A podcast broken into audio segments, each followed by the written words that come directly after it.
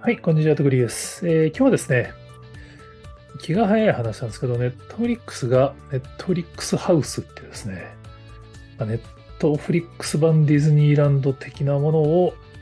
2025年にオープンする予定だよっていうニュースが出てましたんでご紹介です。ネットフリックスハウスは初の常設施設、まず米国で2カ所っていうことで、ネットフリックスハウスと名付けられたこの場所は氷飲食、ライブ体験がミックスされることになるっていう。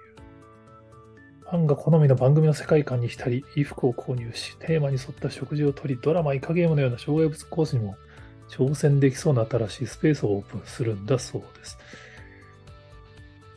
面白いですよね。なんかこう、ストリーミング配信って言ったら、まあデジタルサービスなんで、デジタルでバーチャルのままでいいじゃんって思いがちなんだけど、やっぱりリアル大事なんだなっていう、まあ VTuber もね、ライブビジネスとかグッズビジネスが実はメインらしいですから、まあストリーミング配信も当然やっぱりそうだよねって、まあディズニーも結局ね、やっぱりリアルのディズニーランドがみんなの聖地であって、まあドラマとか、まあアニメなんかもやっぱりその聖地巡りみたいなのありますけど、やっぱりその店があることによって聖地があり、そこでリアルな体験をすることによってよりファンになるみたいな。ネットフリックスは実は海外では結構ポップアップストアも本当に大量にいろんな形でやってるらしくて、まあ、リリースなんかで言うとロサンゼルスに期間限定でできたポップアップストアのリリースが出てまして、まあ、それの動画なんかも結構上がってます。さらにはなんかブリジャートン家、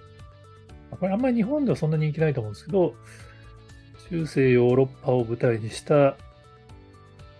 中世ヨーロッパで合ってるのかなちょっとあの、ちょっと適当に言いましたけど、すいません。まあ、世界観に浸れる飲み会？パーティ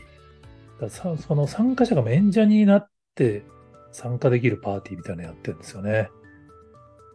これ、これちょっとね、面白そうだなと。まあ、いわゆるイマーシブ体験的なパターンですね。だからもうドラマの世界観